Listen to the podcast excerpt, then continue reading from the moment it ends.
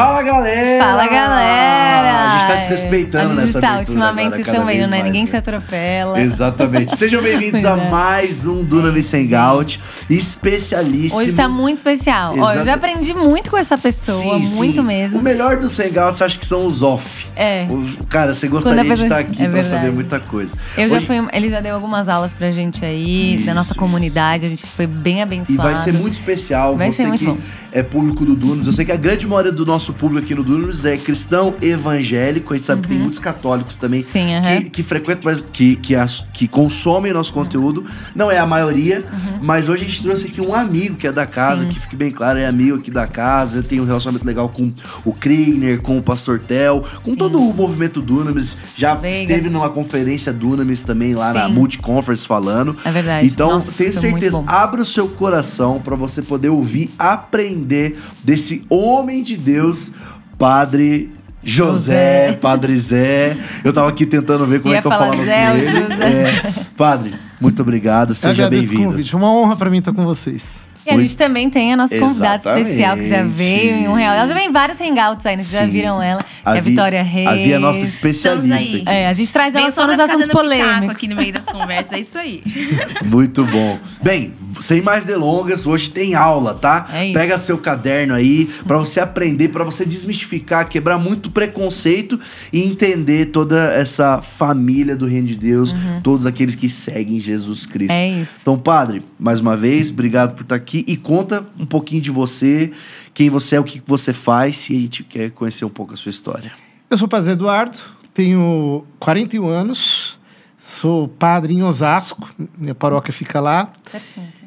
E eu nasci em Piracicaba, Ah, legal. Me converti com 11 anos de idade, até 11 anos de idade não frequentava igreja e foi uma experiência bem sobrenatural. No mesmo dia que eu me converti, eu descobri a vocação também. Mesmo dia. Uau, Foi uma descoberta do propósito, assim.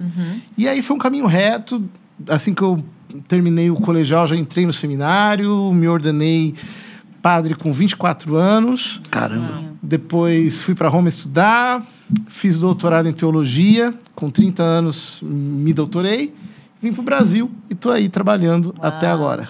Uau, conta essa história sobrenatural aí. Eu fiquei curiosa. Foi- oh, ele mandou. Cara, é bom. o É. pa- O, padre é bom. Ele chegou, tudo que ele falou ali, já falei. A gente tem que falar disso? Tem que falar disso? Tem que falar disso. Como é que foi essa experiência sobrenatural? Foi assim, eu sempre tive um muito, muito desejo de, de Deus, mas a minha família não praticava nada, não ia para Uau. igreja, etc. E aí a minha turma de, de escola tinha feito primeira comunhão no ano anterior. Então eu fiquei com aquela dúvida, não, eu também tenho que fazer tal. Aí no começo de 92, eu procurei a igreja. Foi, foi a primeira vez que eu participei de uma celebração. Então, nesse dia eu me converti. Eu entendi realmente que eu precisava vir para a fé, eu entendia que eu, que eu tinha necessidade de um Salvador, tinha necessidade de Cristo. E ao mesmo tempo entendi um- uma série de coisas a meu respeito. Então, não aconteceu nada assim de, de extraordinário, né? Mas foi uma experiência sobrenatural. Digamos, a fé se acendeu dentro de mim e eu nunca mais fui a mesma pessoa. Uau, e aí ali você decidiu, entregou, e aí você falou que no, no mesmo dia também teve essa certeza do, do chamado, enfim. É, porque engraçado, eu, eu sempre me achava um, um cara meio diferente, né? Então eu gostava de estudar, eu gostava de, de coisas um pouco mais profundas, mesmo não, não sendo parte da igreja. da igreja. Então, ali eu entendi, não, é que o propósito da minha vida é diferente. Com 11 anos. Tenho me- que, que me consagrar a isso. E aí eu fui no E dali fora da já- curva é, já, né? fora da 11 curva, anos é, já 11 anos. pensando tudo isso. Você já, foi, já começou a tomar as decisões pra sua vida guiada pra isso, né? A Exato. partir Só que eu não 11 falei pra ninguém. Não falei pra ninguém, porque eu tinha, eu tinha um certo escrúpulo de expor isso. Uhum. Então, eu só falei que eu ia pro seminário, pra minha família, um mês antes de ir, e pra igreja, uma semana antes de ir. Mas já Meu até o Deus. seminário tem Caraca. toda aquela aquela estrutura da Igreja Católica de crisma, de, né? Fiz tudo isso. Fez, e aí É, foi pro eu seminário. também ensinava, etc. Eu era muito envolvido. As pessoas desconfiavam, mas eu sempre fazia questão de não deixar isso claro pra ninguém. Tá. E aí, aí você falou que foi pro seminário. Porque é, uma coisa que eu acho que, que eu, eu acho muito incrível, assim, dentro da Igreja Católica dos, dos padres, é que tem muito, muito estudo. E isso é uma coisa que eu acho que falta um pouco na igreja evangélica, que assim, às vezes o, o cara é pastor, não tem estudo nenhum, eu sei que o padre estuda teologia, filosofia, sociologia, isso é, isso é, isso é muito importante. É importante. Hoje eu acho que a dimensão do estudo está menos valorizada do que foi em outros tempos. Ah. Tipo assim, 50 anos atrás, é um- um- uma pessoa sair do seminário poliglota, é, sabe- sair do seminário sabendo muita teologia, muita filosofia. Hoje eu acho que o nível diminuiu. Mas, mesmo assim, existe o curso de filosofia, o curso de teologia, e, querendo ou não, são cursos um pouco profundos, pelo menos. Quantos anos você foi pro seminário? 17 anos, Uau. eu fiz os seis anos de preparação, 18 anos eh, praticamente comecei a filosofia e aí depois a teologia. Uau. Três de filosofia, quatro de teologia e eu fui ordenado. E aí, depois, depois disso, já foi direto no, no mestrado, no doutorado? Aí eu dei dois anos de intervalo, aí fui pro mestrado e Nesses dois doutorado. anos, você era padre em algum lugar? Sim, eu fiquei um ano em Osasco como eh, auxiliar, como cooperador, né, na catedral. Depois eu fui para Araçariguama, fiquei um ano e meio de pároco lá, e aí eu fui para Roma. Quanto tempo você ficou em Roma? Quatro anos. Quatro Fazer anos. o mestrado. Mestrado e doutorado. Mestrado, doutorado. E aí, assim, eu não sei, mas geralmente todo mestrado, todo doutorado tem uma tese, né? Qual era a tese? A minha área é teologia moral. Ah. E na teologia moral, Aí, eu já come- peguei uma virtude, Eu gosto É. disso. uma virtude concreta, que é a chamada virtude da religião, Hum. em Tomás de Aquino. Então eu aprofundei isso daí e essa é a minha tese. Tanto mestrado, tanto doutorado. Exato. Isso, isso é algo que você sente o chamado, assim. E, e a gente sabe, o pessoal vai ficar sabendo mais, mas que você é, é, luta, se sente chamado para essa parte, até exclusivamente. Exclusiva não, mas também enfaticamente no Brasil, certo? Essa moral cristã dentro do Brasil, essa transformação da sociedade com a fé. Isso, na verdade, foi um negócio que me sequestrou, porque a, a minha intenção era, voltando de Roma, dar aula de teologia. Queria ser acadêmico. acadêmico. Só que, quando eu cheguei em 2012, 2013 estourou o problema do gênero. E ninguém estava preparado para esse debate. Eu estava. Uau. Então Uau. eu comecei a me engajar nisso daí, e aí eu fui meio que cooptado, por assim dizer, pelas causas em defesa da vida. Luta contra o aborto, contra a ideologia de gênero, defesa da família, pautas educacionais. Aí eu comecei a, a me engajar nisso num momento em que praticamente ninguém falava muito desses assuntos, até que chegamos aqui, né? Então hoje eu sou, digamos assim, até um- uma referência nesses assuntos. Mas não foi algo que eu planejei, foi algo que aconteceu a despeito até da minha vontade. E você. E vou. Tá. E aí. Porque. Nossa, esse é muito bom, esse assunto é muito bom. Porque aí você começa a falar sobre esses assuntos, começa a, a trazer ess- esses debates e tudo mais. E você, você recebe um apoio imediato ou não? Da, da igreja, porque é um assunto polêmico. É. Foi muito interessante como aconteceu, porque a primeira palestra de gênero que eu dei foi em Osasco, na Câmara de Vereadores. Essa palestra foi gravada e foi jogada no YouTube. A partir daí, as pessoas começaram a me convidar para falar sobre esse assunto. E eu comecei a viajar, viajar, viajar, viajar, viajar. Quando eu vi, eu tinha andado todos os estados do Brasil, Uau. praticamente. Nossa, levando essa... E aí é, a coisa foi acontecendo, mas foi muito rápido e foi um efeito cumulativo que eu não esperava realmente. É? Então, se você pergunta, a igreja me apoiou? Na verdade, acho que a igreja foi perceber que eu estava fazendo isso quando eu já estava muito longe, né? Ah. E, e hoje, vamos, vamos falar sobre isso então. Hoje, qual, qual que é a. quando as pessoas vão trazer esse assunto, né? E você vai talvez não debater, mas vai trazer aquilo que a gente acredita em relação a isso. É, vão falar assim, ah, existem muitos gêneros, a questão da fluidez dos gêneros. O que, qual, qual que é a sua, a sua introdução em relação a isso? Então, na verdade, o que, o que acontece? As pessoas não entendem que a ideologia de gênero ela é uma nova teoria sobre a identidade humana. Uma teoria que sustenta a ideia de que a identidade não existe. De que ela é uma construção fictícia. E que, se você for fundo na, na, na ideologia, você vai perceber que, na verdade, nem existe alguém por detrás das construções de gênero. Então é uma coisa muito destrutiva mesmo, do ponto de vista filosófico. Porque supõe que a única coisa que existe é a performance exterior. Isso a, a Judith Butler diz claramente no livro dela, Problemas de Gênero. Né? Ela diz que é contra o que ela chama de metafísica da substância. Então, é uma teoria que na filosofia a gente chama de antissubstancialista. Ou seja, não existe alguém por detrás da representação de gênero. E eu acredito que nenhuma das pessoas que, digamos assim, se apresenta numa performance de gênero concreta, crê de fato Nisso. que ela não existe. Então, por isso que o tema do gênero, na verdade, é uma grande confusão. E desambiguar essa confusão é, é- é um desafio. E para fazê-lo, você tem que estar muito preparado, você tem que ter um preparo filosófico muito grande, que é coisa que hoje em dia as pessoas não têm. Padre Zé, trazendo um pouco isso, assim, a gente tem aqui juventude cristã e a gente vê essas temáticas cada vez mais se infiltrando dentro da igreja. E esses conflitos, como o senhor disse muito bem, é uma confusão. A pessoa, ela começa a entrar nisso e ela não tem fim, né? Vai se desdobrando de fato. Mas qual conselho a gente poderia trazer, tanto para a juventude cristã, ter Bom. cuidado com essas coisas, mas também, assim, algo que eu sinto, os líderes, pessoas que estão influenciando a juventude cristã, terem atenção com essa temática, que tem se infiltrado. Eu sei que tem toda a questão da teologia da libertação, que a gente pode falar um pouco mais depois também. Teologias que têm entrado também na igreja evangélica.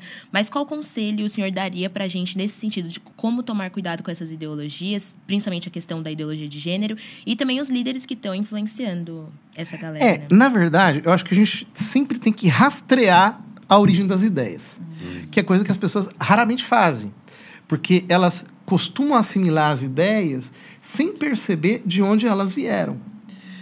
Ora, isso, na verdade, é um- é outro jeito de dizer estude. Né? Quer dizer, você tem que estudar, você tem que estudar. Se você não tiver realmente um preparo intelectual, você não vai conseguir entender o que está acontecendo. Esses são os problemas. né? As pessoas, elas, digamos assim, compram as ideologias a partir das alegações que elas apresentam, sem examinar se aquela alegação não é tão somente uma desculpa, É. que esconde por detrás algo que, no fundo, não é o que você acredita. Uau, é. Ou seja, se eu chegar para uma pessoa, por exemplo, que ela diz que tem uma identidade de gênero tal, e perguntar para ela, mas você acredita que você não existe? Ela vai nem saber de onde você tá falando isso. É. Vai sair o pontinho de interrogação, assim, é tipo... Ela vai bugar. Aham. E aí, Exato. quando eu pego o livro explico para ela, tá aqui. Eu já fiz essa experiência várias vezes. Caramba. É uma experiência que eu tive concretamente. As pessoas veem, não, eu não acredito nisso aqui. Aí eu digo, então nós estamos juntos, porque é isso aqui que eu estou combatendo.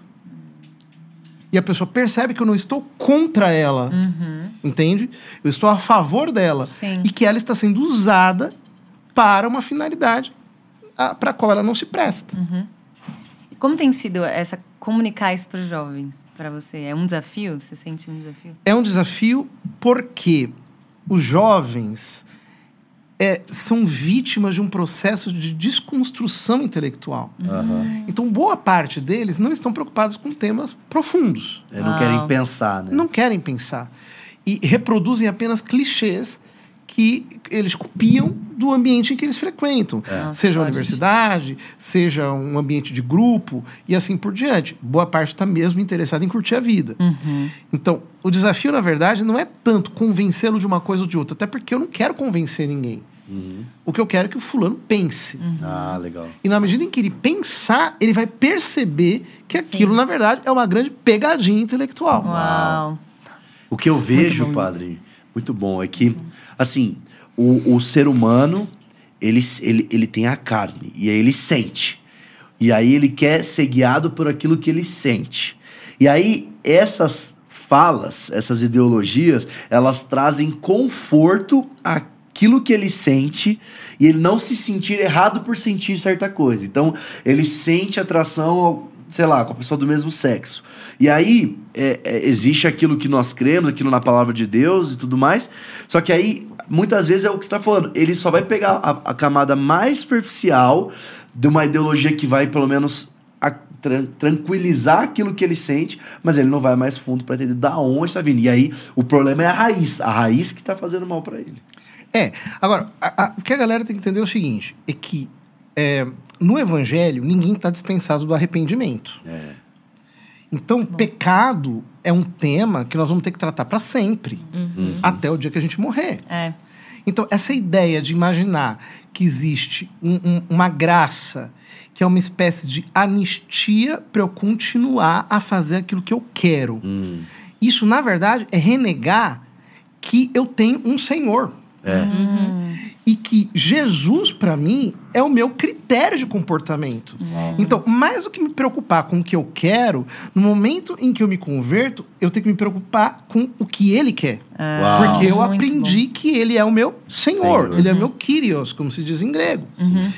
Agora, esse tipo de visão do cristianismo customizado, adaptado às minhas necessidades, tem ganhado espaço hoje em dia. É, a hipergraça, né? Porque justamente as pessoas, elas querem um conforto psicológico, elas não querem transformação. É, exato. Uau. Se a gente quer transformação no evangelho, a gente tem provisão para isso. E o que acontece? A igreja dos nossos dias está sendo desafiada a apresentar o evangelho com todas as exigências que ele tem. Exigências que confrontam a todos nós. Sim. Porque E como confronta. eu digo o seguinte, por exemplo, o fulano tem é, é, atração por pessoa do mesmo sexo, o outro tem atração por pessoa do sexo diferente. Meu, ele vai ter que viver a fidelidade e a castidade em qualquer situação que ele tiver, mesmo que ele esteja casado. Sim, é. Digamos assim, o fulano é casado, tá casado tal. Ele vai perder a atração pelas demais pessoas do sexo oposto? Não. Tem que continuar. Para Exatamente. ser fiel, muitas vezes ele vai ter que fazer renúncias. Agora parece que cancelaram o versículo da Bíblia, negue-se a si mesmo. Sim, Sim. É. então, aí o evangelho se torna um negócio extremamente fácil. Fácil. Sim. E, e a gente cancela um negócio chamado cruz. Isso daí não é cristianismo. Isso é uma outra coisa. Muito bom. E é tão importante dizer isso, porque às vezes as pessoas ficam com aquele espírito político, não quer falar a real, né? Como o senhor disse muito bem, a gente precisa falar mais de pecado e falar justamente se você caminha nessas ideias, isso não é o verdadeiro cristianismo. Não dá pra gente falar assim, ah, é um jeito diferente, atual de ser cristão. Não tem um jeito atual de ser cristão, é o jeito da Bíblia, como a Bíblia nos ordena, nos ensina. E eu vejo que isso tem, assim, arrastado muito. Eu vi até alguns amigos, inclusive. E eu me colocando nesse lugar da falta de estudo, assim. Eu tive uma fase, digamos assim, meio desviada na minha vida. Então, eu nasci num lar cristão, mas filho de crente não é crente, né? Então, você precisa ter a sua conversão, sua experiência pessoal com Deus. E me faltava esse conhecimento, assim. E eu queria até deixar esse alerta mesmo, porque eu passei por isso, assim. Eu passei por esse período desviada e querendo viver algo que era pro meu prazer. Ah, Deus quer que eu seja feliz, né? Isso aqui não tá fazendo mal para ninguém, então tá tudo certo. Justamente por falta de um aprofundamento na palavra, por falta de conhecimento do Senhor e também por falta de experiências de Deus, assim. E eu sei que uma coisa que o senhor também fala bastante, eu gosto muito, que é essa questão da experiência com Deus. A gente ama isso aqui no Dunamis, né? Ter experiências reais. E eu acredito que tem esse lado dessa falta do conhecimento de Deus, no sentido de buscar é, pela letra mesmo, pela palavra, estudar o o que tem acontecido no nosso mundo. Mas para o senhor, o senhor acha que existe também essa falta da experiência pessoal com Deus? Pessoas que estão ali na igreja, mas estão meio...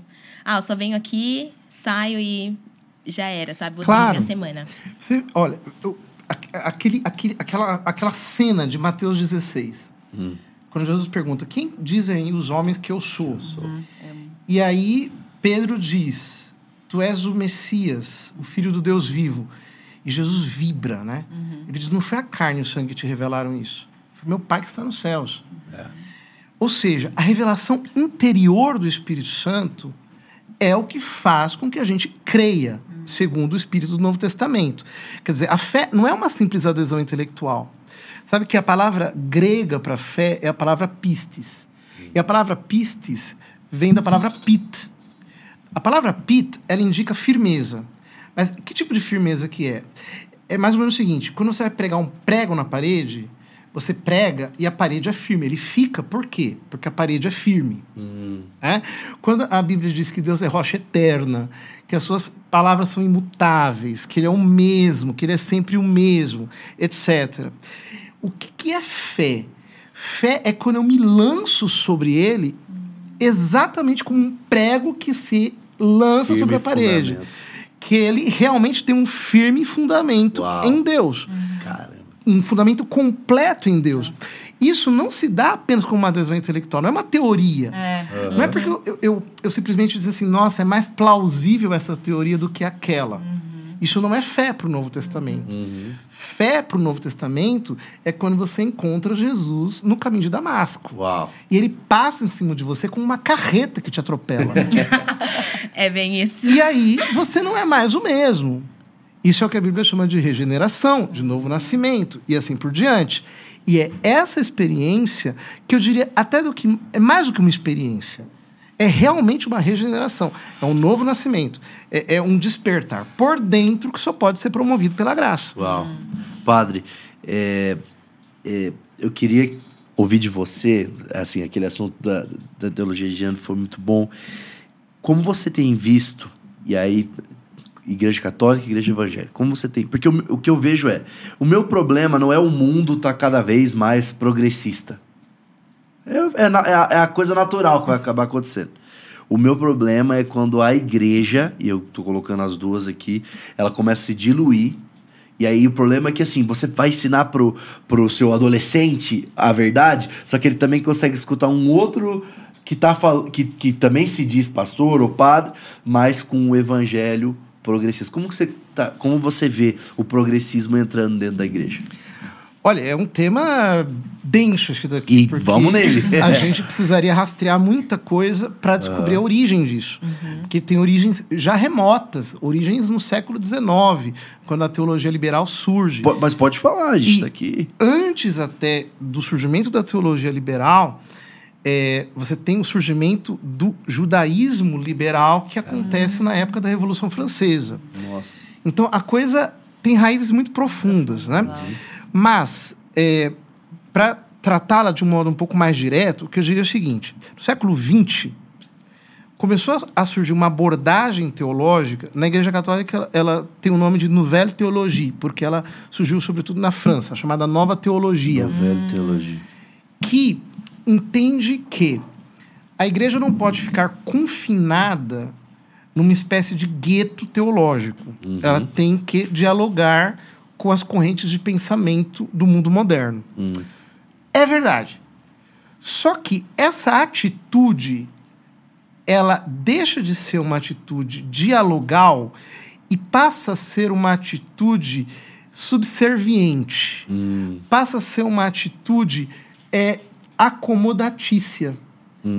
Em que a teologia como que se rende diante do pensamento moderno e diz assim: eu não posso perder o bonde da história. Qual que é a influência filosófica que está por trás disso? É, se também nós fôssemos rastrear, nós chegaríamos ao século XIII. Mas eu não, não quero fazer isso aqui agora. Talvez até antes. Bom, se a gente for rastrear, a gente vai chegar até o Éden, né? É, A exatamente. cobra de esquerda. Desde a queda, o negócio A só cobra piora. progressista. Mas, Exato. para chegar assim num, num, num, num, num momento, né? Isso começa com um filósofo chamado Hegel, Hegel. em que ele entende Deus historicizado. Deus se revela na história. E a história com uma coisa só. Então, parece que Deus está se revelando nos acontecimentos da história profana, da história como tal. No arcabouço da teologia cristã, nós sempre entendemos que existe uma história profana e uma história sagrada. Uma história em que, para utilizar uma, uma elaboração de Agostinho, ela se divide em cidade de Deus, cidade dos homens. Que, em última análise, é a distinção entre natureza e graça. Que não é uma oposição, mas é uma distinção real. Quando essa distinção é diluída, a graça é transformada na natureza. A cidade de Deus, ela se acomoda à cidade dos homens. E a cidade dos homens é sempre entendida numa perspectiva evolutiva. Parece que ela está caminhando numa direção de um progresso inexorável que, apesar de ser um progresso técnico, nem sempre é um progresso ético. Uhum. E isso me parece muito evidente. Não é porque o mundo está tecnologicamente mais evoluído que ele evoluiu eticamente. Sim. O que, que acontece com a teologia eh, progressista? Ela confunde as bolas e ela supõe que os valores éticos da sociedade tecnológica precisam ser assimilados Atualizados. pela igreja numa atualização do evangelho, que na verdade não é outra coisa senão a perversão do mesmo. É como se não precisasse. A ética é algo que não precisa ser atualizado. A tecnologia, ela é atualizada, né? E aí é esse pensamento, cara, muito bom. Mas por quê? Por que, que a ética ela não precisa, ela não precisa, ela não pode, não é que ela não pode ser atualizada. É o seguinte, os dez mandamentos, eles são tais porque a natureza humana é a mesma. É, o fundamento que é quer isso. dizer, o ser humano, quer dizer, não é que eu sou mais humano do que os humanos do século XV. Isso, a gente não vai evoluindo, né? Nessa questão. Então, a moral, a ética é a mesma. Eu continuo Os- tendo fome que nem a pessoa tinha fome naquela época. O que é pecado há mil anos atrás continuará sendo pecado daqui a mil anos. Uau. É, é isso, cara. Nossa, é muito bom. E é isso que eles acabam mudando, né? Porque aí o que era pecado é não, mas não é bem assim. Veja o contexto, tem que avaliar a questão histórica. Então eles começam a trazer essa confusão. E eu vejo que até seduz a juventude por trazer, ah, porque é o estudo científico tal, porque é o artigo tal. Eles vão seduzindo a juventude e que está num processo de educação, de, doutrinas, de doutrinação completa, é pego por isso. Até eu estava hoje mesmo estudando um pouco mais de um livro que eu gosto muito, que, que se chama Quem Controla a Escola Governa o Mundo. Do Gary DeMar. E nem sei se eu pronunciei ao certo o nome dele, mas enfim, esse livro é muito bom. E tem uma parte lá que vai falar justamente de um discurso de Hitler, porque chega uma oposição para ele falando eu não vou me render a sua ideia é maluca enfim isso é loucura e ele fala sobre o que seria o processo de posse da mente dos jovens daquela época. E ele fala assim: eu não me preocupo com a oposição, porque os filhos da oposição já são meus. Eu já estou educando os filhos da oposição. Daqui a pouco tempo, as mentes já vão estar doutrinadas para esse caminho. E eu vejo que parte do processo que facilitou a entrada dessas ideias que a gente está conversando agora é justamente o estilo de educação que a gente tem. Porque a igreja, eu, a igreja como um todo, acredito que a gente abriu mão da educação cristã de fato e acredita num discurso de que existe educação neutra. E não existe. Toda educação está baseada em uma linha filosófica, uma linha ideológica. E se a gente Moral. não exatamente uma linha moral se a gente não abraça isso quando essas ideias elas chegam fica muito fácil de se enganar por elas. E eu acredito que é um perigo muito grande. Eu queria ouvir do senhor um pouco sobre isso assim essa questão da importância da educação cristã na formação dos jovens hoje. Porque essa tanto essa teologia na Igreja Católica, e a gente vê isso numa crescente muito grande na Igreja Evangélica. Hoje nós temos igrejas com nomes já extremamente progressistas, é, deixando de considerar pecado o que a Bíblia deixa claro que é pecado. Qual a importância da educação dos jovens, das crianças que a gente tem que tomar hoje em dia para não facilitar mais a entrada dessas ideias dentro da igreja? É outro tema que se a gente fosse falar aqui, A gente tem que fazer. Todo, fazer todo mês tem um que ter um episódio com o é. senhor. Todo Demoraria mês A dias. gente traz um episódio com o senhor. Por quê? A, a- a gente precisa entender o que, que é educar. A palavra educação, ela vem da palavra eduzir. É, é como você conduzir as potências para o seu ato, para que elas se realizem completamente. O que acontece? A formação moral é necessária para o desenvolvimento cognitivo. Por quê? Porque as nossas paixões, elas influenciam a nossa inteligência.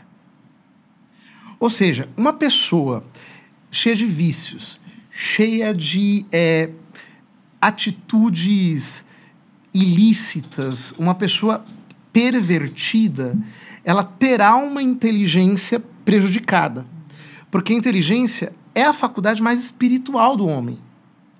É aquela pela qual nós conhecemos a verdade.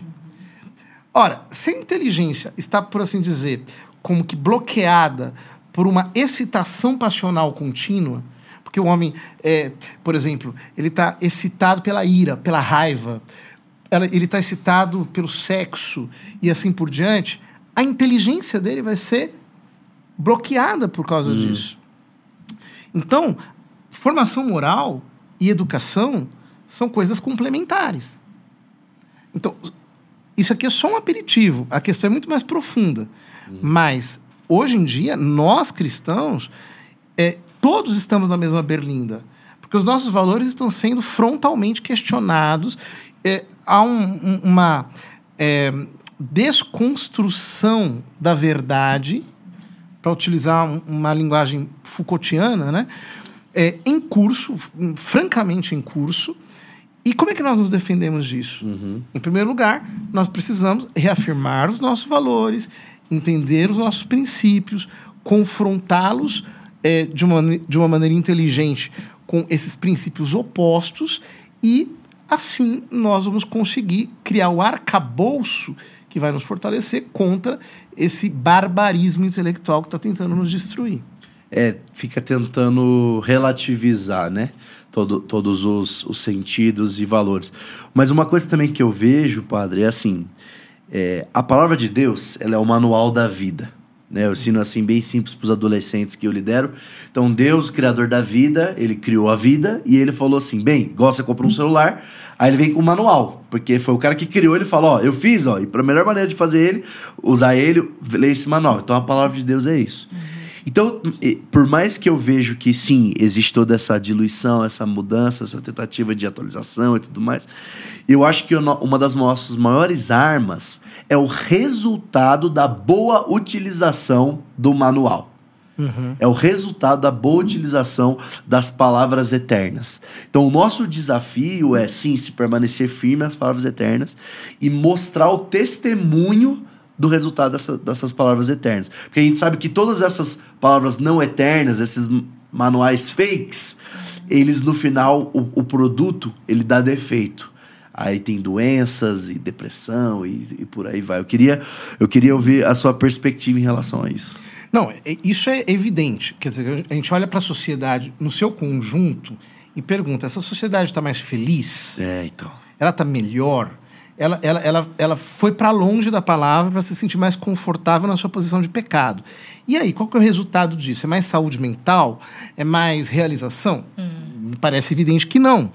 Só que, é, também da nossa parte, às vezes, existe uma abordagem que eu, eu diria muito voluntarista, tipo, escuta o que a palavra diz e obedece. Quando, na verdade, se a gente pegar e ler de verdade a Bíblia de uma maneira inteligente, a gente vai perceber o seguinte. É, é, por exemplo, o, o- quando ahm, Moisés dá o Shema Israel, né? E ele, e ele diz, escuta Israel, o Senhor é o teu único Senhor, amarás o Senhor teu Deus de todo o teu coração, tal, tal, tal, tal. Terás essas palavras escritas na tua fronte, na tua mão direita, na porta da tua casa, e falarás delas, andando pelos teus caminhos, quando te deitares e quando te levantares. O que, que os fariseus, os fariseus rito. fizeram? Os, os fariseus religião. coisificaram. Coisificaram, Então, amarrar. parece que o negócio é você amarrar aqui, amarrar aqui, você colocar a Na coisinha lá. porta. Mas o que é que Deus está dizendo? As orações nos Ele está dizendo o seguinte: você tem que meditar nisso aqui, você tem Uau. que pensar nisso aqui, você tem que entender o porquê disso aqui. Você- e, no, no- no Velho Testamento havia o, o mandamento do sábado. Por quê? O que, que Deus estava dizendo para Israel? Estava dizendo assim: olha, você tem que parar no sábado para pensar só nisso. É, Você não vai se preocupar nem com comida. Você não vai se preocupar com nada. Você vai pegar esse dia só para você pensar Meditar. e entender a sabedoria que está por trás da palavra. Uau. Os livros sapienciais da Bíblia são o quê? São a meditação do povo de Deus acerca daquelas verdades eternas que Deus havia de- depositado no Pentateuco, na Torá. O que acontece conosco? Não basta você saber o que Deus manda e obedecer o que Ele manda. Você tem que meditar e entender por que, que Deus está mandando fazer isso. Por quê? Por detrás de tudo aquilo que Ele manda há uma sabedoria. Valor. E essa sabedoria é o que nos faz cair naquilo que a palavra diz, né? Que as outras nações vão olhar para Israel e vão dizer assim: como é sábia e inteligente Sim. a nação de Israel, porque Deus fala com eles e o Deus deles é íntimo deles mais que qualquer outro povo na terra. Uau. Por quê? esse povo da demonstração de que tem intimidade com Deus, porque entendeu que Deus não é apenas onipotente, mas ele é sábio. Uau. E aquilo que ele manda é verdade Uma mesmo. Sabedoria verdadeira, né? Que transforma. Bom. Uau, muito bom. Bem, você quer falar? Poder... Vamos mudar de assunto? Sim, Rosa? sim, eu ia falar ia- de igreja católica e e, É, eu e ia evangélica. falar disso e até antes perguntar como que você se conectou com a galera do Dunamis, né? Porque a gente tem esse rela- relacionamento. Quando foi a primeira vez que vocês se conectaram? Engraçado. Eu acho que foi. Eu nem me lembro me- muito bem. Bom, eu já, eu já vi, eu assisti alguma coisa, etc., nas redes sociais, mas o Theo, uma vez, eu, eu- eu- eu procurei ter um contato com o Theo. legal. E aí a gente começou a estabelecer um certo contato, nós nos encontramos, conversamos, e foi assim, meio Porque eu natural. lembro, um dia, acho que foi o culto dos pastores do The Sun. É, não, Isso. Nossa, foi aquele forte, dia foi muito cara. forte. Daí o Theo Nossa, chamou sim. você, pediu perdão pra igreja católica. Daí eu falei, meu Deus, nessa hora veio uma presença. Tipo assim, rompeu. Foi, rompeu, foi veio uma mesmo. presença de Deus. Todo mundo começou a chorar, tipo. Aí você e o Theo se abraçaram, assim, foi muito forte pra mim aquilo. E a gente tava falando sobre isso, né? Sobre a igreja evangélica e a igreja católica, essa unidade que a gente, que a gente precisa ter, né? Que precisa ver. Eu queria escutar de você um pouquinho sobre isso. Olha, essa, para mim, isso foi muito natural sempre na minha vida, no sentido de que, quando eu, quando eu estudava, eu, meus melhores amigos sempre foram evangélicos, na, na escola, né? Depois, ao longo da vida, claro, eu me foquei no seminário, obviamente o convívio diminui. Quando eu entro para as lutas pró-vida e pró-família no Congresso Nacional e assim por diante, os nossos grandes parceiros sempre foram evangélicos. Eu sempre disse, olha, a gente trabalha muito bem junto. Graças a Deus, tem, tem uma, uma, uma sintonia, uma simbiose muito legal. Mas o que eu vejo é o seguinte, a realidade do Brasil é meio estranha. Por quê? Aqui dentro existe uma rixa Uhum, e, e um revanchismo muito forte, É. católico e evangélico.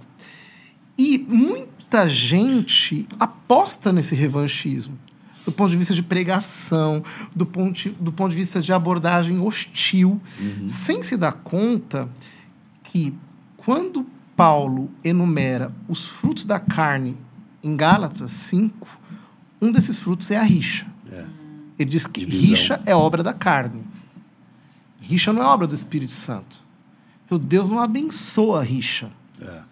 E Deus não favorece com a sua graça nenhum tipo de atitude de rixa, de, de contenda, de revanche. E o que eu vejo é que agora há uma nova geração que está derrubando essas barreiras. Que está entendendo que os nossos desafios são muito similares. Que há uma essência do evangelho que é a mesma. Ou seja, todos nós cremos na salvação que vem por Jesus Cristo, que Ele é o nosso único Salvador. É, todos nós cremos no mesmo Deus, que é Pai, Filho e Espírito Santo. Todos nós temos a mesma essência. É verdade que nós temos diferenças doutrinais, Sim. mas essas diferenças doutrinais, elas existem, digamos assim, num denominador comum, que é a fé no sacrifício redentor de Jesus Cristo, que ele é Deus e homem e que ele é o nosso redentor. Então eu acho que hoje em dia, sobretudo com o crescimento das igrejas evangélicas nos últimos anos, um, um crescimento quantitativo que nem sempre foi acompanhado por um crescimento qualitativo, né? No sentido de que há muita falta de formação Ah, com também, certeza. há muita falta de discipulado, há um fenômeno também de massa e assim por diante. Nós precisamos conversar mais. Sim. Nós precisamos estar mais próximos e precisamos diminuir distâncias. Isso significa que nós vamos ignorar as nossas diferenças doutrinárias? Não. Não, elas existem, elas são reais. E elas só vão se resolver, talvez, em séculos de convívio, de discussão, de conversa. Mas, para já, o mandamento do ágape é o mesmo. É a nós união, temos que nos unidade. amar, É. nós temos que deixar com que o, o- o nosso Senhor, que é Jesus, seja Senhor sobre nós todos. Você falou da questão do, do combate, né? Você citou até questão do Congresso, política, e a gente sabe que você é, tem, tem, tem tido influência nessa área. A gente tá, passou, tá passando aí por, né, por momentos, eleição, ano de eleição e tudo mais. Qual, qual você vê o papel tanto da igreja, a igreja, na política, assim, na política nesse momento do Brasil e a necessidade dessa união? Olha, eu acho que mais do que nunca a igreja demonstrou que veio para ficar no debate público. No momento da história em que o- os laicistas querem expulsar a igreja do debate público no mundo inteiro, no Brasil a igreja se impôs com uma voz a ser ouvida. Embora a televisão nos ignore, embora a classe, entre aspas, falante, finja que nós não existimos, nós estamos aqui. E, e eu acho que não tem como nos ignorar por muito tempo. É o quarto poder, eles estão chamando, né? Exatamente. Então, eu vejo que ignorar a influência da igreja no debate público hoje em dia é o grande erro que é, a classe, entre aspas, falante está cometendo e, sobretudo, subestimar a influência da igreja, porque eles olham numa posição assim superioridade, né? Ah, não, eles são os fundamentalistas, eles são os fanáticos, eles são o- a bancada da Bíblia, eles são os caras ignorantes, eles são etc. E na verdade, vem discutir com a gente. Vem- vamos falar de filosofia de verdade? É assim, cérebro contra cérebro e vamos ver o que é que fica em pé. É? Nesses debates de gênero, eu, eu digo uma coisa para vocês: nenhum dos ideólogos de gênero jamais me chamou para nenhuma conversa pública. Sabe por quê? Que sabe. Porque eles vão apanhar. Eles não vão apanhar do ponto de vista O físico. convite tá aí, viu, Eles gente? vão Pra apanhar do você ponto que de vista chamar. intelectual. E é por isso que mesmo. afasta, por isso que afastar. Então, todos esses grupos só falam pra gente doutrinada. Na- Uau. Eles chamam os cristãos de gado. Mas, na verdade, gado é quem segue essas ideologias e não consegue criticá-las de uma questionar. perspectiva exterior. É, é, não tem críticas, é, é só, é só combate, é só briga. e palavra de ordem. Então, eu acho que o grande desafio da igreja hoje em dia é ampliar a sua margem de influência qualitativamente. Qualitativamente. Ou seja, nós irmos para o debate com um arcabouço profundo para não ficarmos apenas repetindo clichês. Muito, Muito bom. bom. Muito, Muito bom. Uma outra coisa, a gente estava falando em off aqui algumas coisas sobre política e tal, e você falou sobre, olha, tem, tem hora que a gente tem que discutir, trazer nossos pontos, mas também a- muito do nosso papel é orar. E eu sei que você também fala muito sobre oração, sobre intercessão. Primeiro, quando que isso, não só, obviamente, estudando e você vendo a palavra, mas quando que você sentiu um encargo talvez até maior em relação à intercessão? E, e como isso funciona nesse aspecto de transformação, de, de mudança? Eu me converti em 92. né? Eu tinha 11 anos. Em 94, eu fui batizado do Espírito Santo. Eu tive a minha primeira experiência é, carismática num grupo de oração Então você da se renovação. dois anos depois, batizado no Espírito Santo. E quando isso aconteceu, eu já acompanhava com uma certa distância o movimento de oração que havia ali no final da década de 80, começo, começo da década de 90, em gestação no Brasil. Então, todo aquele, aquele grande movimento, tipo Joel 2, é, Valnice. Valnice, a gente conversou com Eu ela. bebi muito disso, aprendi Uau. muito com Nossa. isso. Que legal. E nessa época eu me engajei mesmo é, como intercessor. Foi o meu primeiro ministério, digamos assim, Uau, na igreja. legal. Ministério de oração, Ministério de intercessão, que é um chamado que eu tenho até o dia de hoje. Né? E, claro que depois disso a gente foi crescendo em outras linhas ministeriais também. Mas eu sei que tudo aquilo que nós estamos vivendo hoje no Brasil e aquilo que nós vamos viver é fruto de um grande movimento de oração. Uau. Esse movimento de oração parecia muito morto. No segundo semestre de 2022, ele veio com a força de um leão. Porque o que nós estamos assistindo no Sim. Brasil é um levante de oração Uau. É. por todos os lados. É gente orando, é gente jejuando, é gente intercedendo, é gente clamando. Eh, Eu tenho visto relatos de manifestações em que católicos evangélicos estão ali juntos, de joelhos, de mãos dadas, orando, Tá intercedendo unindo pela a nação. A dificuldade, a perseguição une sempre a igreja. Então, tudo isso que parecia morto, na verdade, não está nada morto. Foi criada, na verdade, uma fundamentação muito grande e eu acho que o grande desafio nosso é levar esse chamado para frente. Isso. Ou Sim. seja, que os cristãos se engajem também na oração, entendam que a oração muda as circunstâncias por fora, mas sobretudo ela nos muda por dentro. Cria um entendimento no reino de Deus um, mais profundo e, e- e verdadeiramente espiritual. Uau. E como, como a gente engaja, então, a nova geração? Eu ia mas, perguntar exatamente mas não, isso. não, não só quando dá ruim. Dizer, a- tipo assim, a gente, igual você falou, a, a perseguição ela une a igreja. Né? A perseguição é, é uma maneira que Deus usa para ir manu, é, fazendo manutenção na igreja. Mas como a gente engaja a próxima geração que está escutando a gente aqui na intercessão, porque parece que a nova geração, é, assim, ela quer aquilo que é mais atrativo. E tem um termo, é a única coisa que está pensando na minha cabeça, me perdoem aí, mas assim, o Ministério da Intercessão ele não é sexy, sabe? Ele não é uma coisa atrativa. Atrativa. Porque, cara, é no quarto, é oração, e não, você não fica famoso como intercessor, igual hoje o pessoal quer. Como a gente engaja sem precisar que as coisas deem ruim? Eu acho que, do ponto de vista mais pastoral, falta ensino. O que aconteceu na década de 90? Havia um grande ensino sobre oração. Porque a oração tem leis.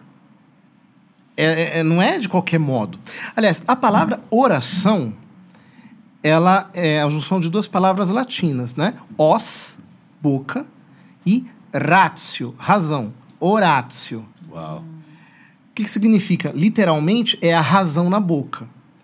O que, que a expressão está querendo dizer para nós? Está querendo dizer assim, que eu preciso aprender a orar. Aquela, aquela petição dos discípulos a Jesus. Mestre, Ensina-nos." ensina-nos a orar. E, e, e ele ensina o Pai Nosso. O Pai Nosso não é uma oração. O Pai Nosso é, é uma doutrina. O Pai Nosso é um... É um, é um ele, ele tem dentro dele toda uma filosofia. É, muito, muita coisa. Então, o que, que significa isso? Que nós precisamos investir mais no ensino sobre a oração. É claro que isso não é tudo. Porque é, Jesus diz para a samaritana que o pai procura adoradores, não diz que ele procura intercessores. Isso. Por que, que Jesus diz isso para a samaritana? Porque não existe nenhum intercessor que não seja antes um adorador. Então, nós precisamos, no fundo, formar corações adoradores. Ou seja, que eles se apaixonem pela presença do Pai. E, na medida em que eles se apaixonam pela presença do Pai, eles vão ganhando sintonia com o coração do Pai e vão se tornando intercessores. Porque o próprio Pai os vai direcionando para aquelas realidades que doem no coração dele, por assim dizer. Aquelas realidades que o incomodam.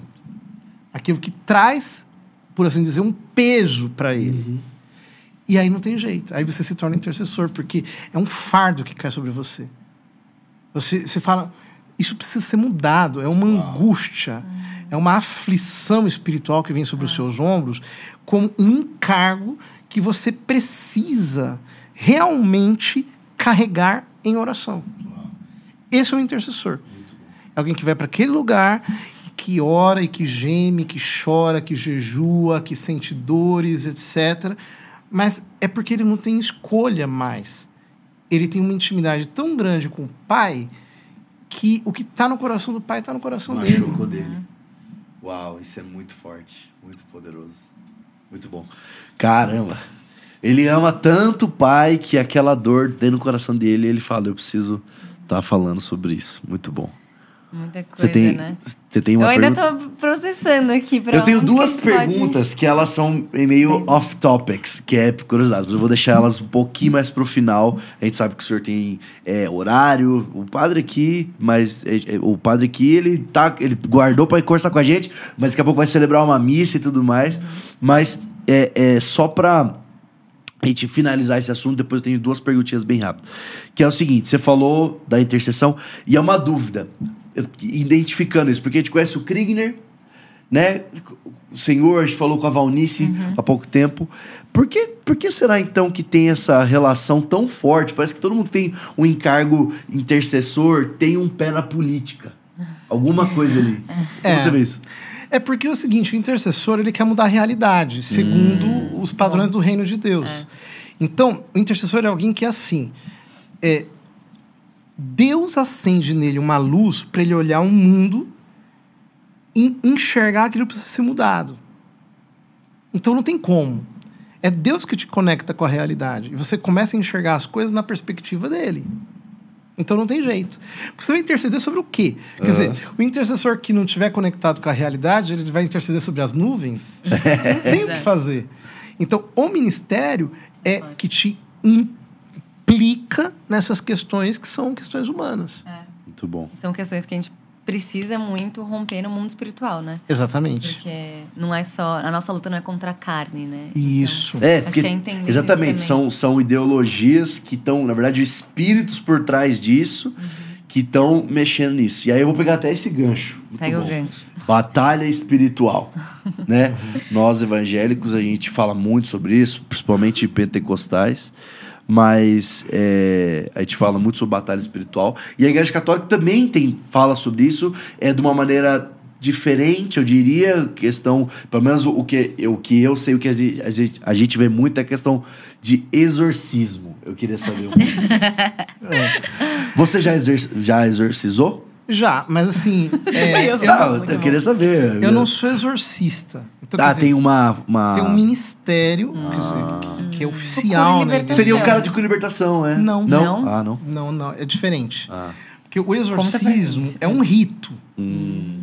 E para rezar, digamos assim, esse rito, para recitar, a palavra rezar é recitar, né? Uhum. Para recitar esse rito, para oficiar esse rito, precisa de uma autorização do bispo. É uma coisa muito séria. Caramba. Mas é que a maior parte dos casos de libertação não precisam de um exorcismo. Exorcismo ritual. A maior parte se resolve com é, a batalha espiritual mesmo. Sim. Então, isso aí eu já fiz várias vezes, desde que eu era jovenzinho, né? Aliás, é uma coisa que eu acho muito interessante. Eu já falei com vários pastores isso daí. Que é, da década de 90 para cá, o número de manifestações demoníacas deu uma diminuída. Cara, a gente conversou isso é com, com o, o Walter e a Magali Nato, e eles isso. falaram exatamente isso. De- eles eles disseram que a estratégia, eles trabalham diretamente com isso. Eles falam que a estratégia é, dos demônios mudou. É, eu essa- também é que ele acho. Eu acho exatamente isso. Gente, tô tipo olha, assim. olha a É conexão, bizarro. que irado, cara. Eu a acho- leitura do mundo espiritual. Eu, eu não acho isso legal. Porque significa que ele está agindo de uma maneira mais escondida. Sim, sim. E aí a gente entra numa esfera de libertação que as pessoas praticamente não elas não entendem, né? Que é é essa coisa da quando, quando, quando Paulo diz que as nossas armas não são carnais, elas são espirituais, e elas são poderosas em Deus para derrubar fortalezas que se levantam contra o conhecimento de Cristo. De Cristo. Pra confundir o conhecimento de Cristo. Então, ele está falando de um tipo de batalha espiritual que se dá mais no âmbito das ideias. ideias. Porque É. Jesus chama o diabo, em, em João capítulo 8, de o pai da mentira. Então, é na ideia. E se a gente pega, por exemplo, Apocalipse 12, quando fala do dragão de sete cabeças, dez chifres, ele diz assim: Este aí é a primitiva serpente. Quer dizer que aquela serpente virou esse negócio com sete cabeças, esse monstro horroroso. Ou seja, é, a ação preferencial do diabo se dá através da, da, da influência diabólica das ideologias. Que as pessoas não percebem, que elas não precisam estar, digamos assim, endemoniadas. O pensamento dela já é do demônio, ela já pensa exatamente como, como capeta. Então, aí acaba é- sendo até mais opressivo do Exato. que possessivo. Exatamente. O, o próprio fulano, quer dizer, o diabo fala, eu não preciso mais possuir esse cara, porque ele já é meu. ele já é isso. pensa como Aí, eu. a cabeça dele, pelo menos, já é Gente. minha. Então ele precisa de uma metanoia. Nossa, muito Quer dizer, bom isso. uma mudança de pensamento. Sim. Nossa. Isso aqui é libertação também. Então, a libertação tem vários, vários, vários níveis, né? O, o Charles Peter Wagner falava disso Peter no tempo Wagner. dele, mas ele falava talvez num, num- numa, num aspecto mais místico da coisa, né? E a gente sempre pode trazer esse aspecto mais místico para o aspecto mais pastoral, mais, mais real da vida das pessoas. Né? Muitas vezes eu já vi Muito isso.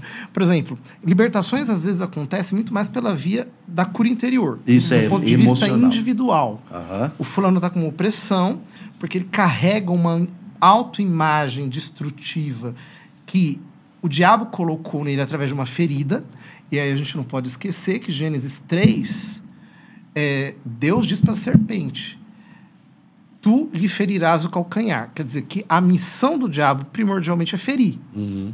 Então, através das nossas feridas emocionais, ele nos escraviza. Então, muitas vezes, uma cura interior é o grande caminho para uma libertação.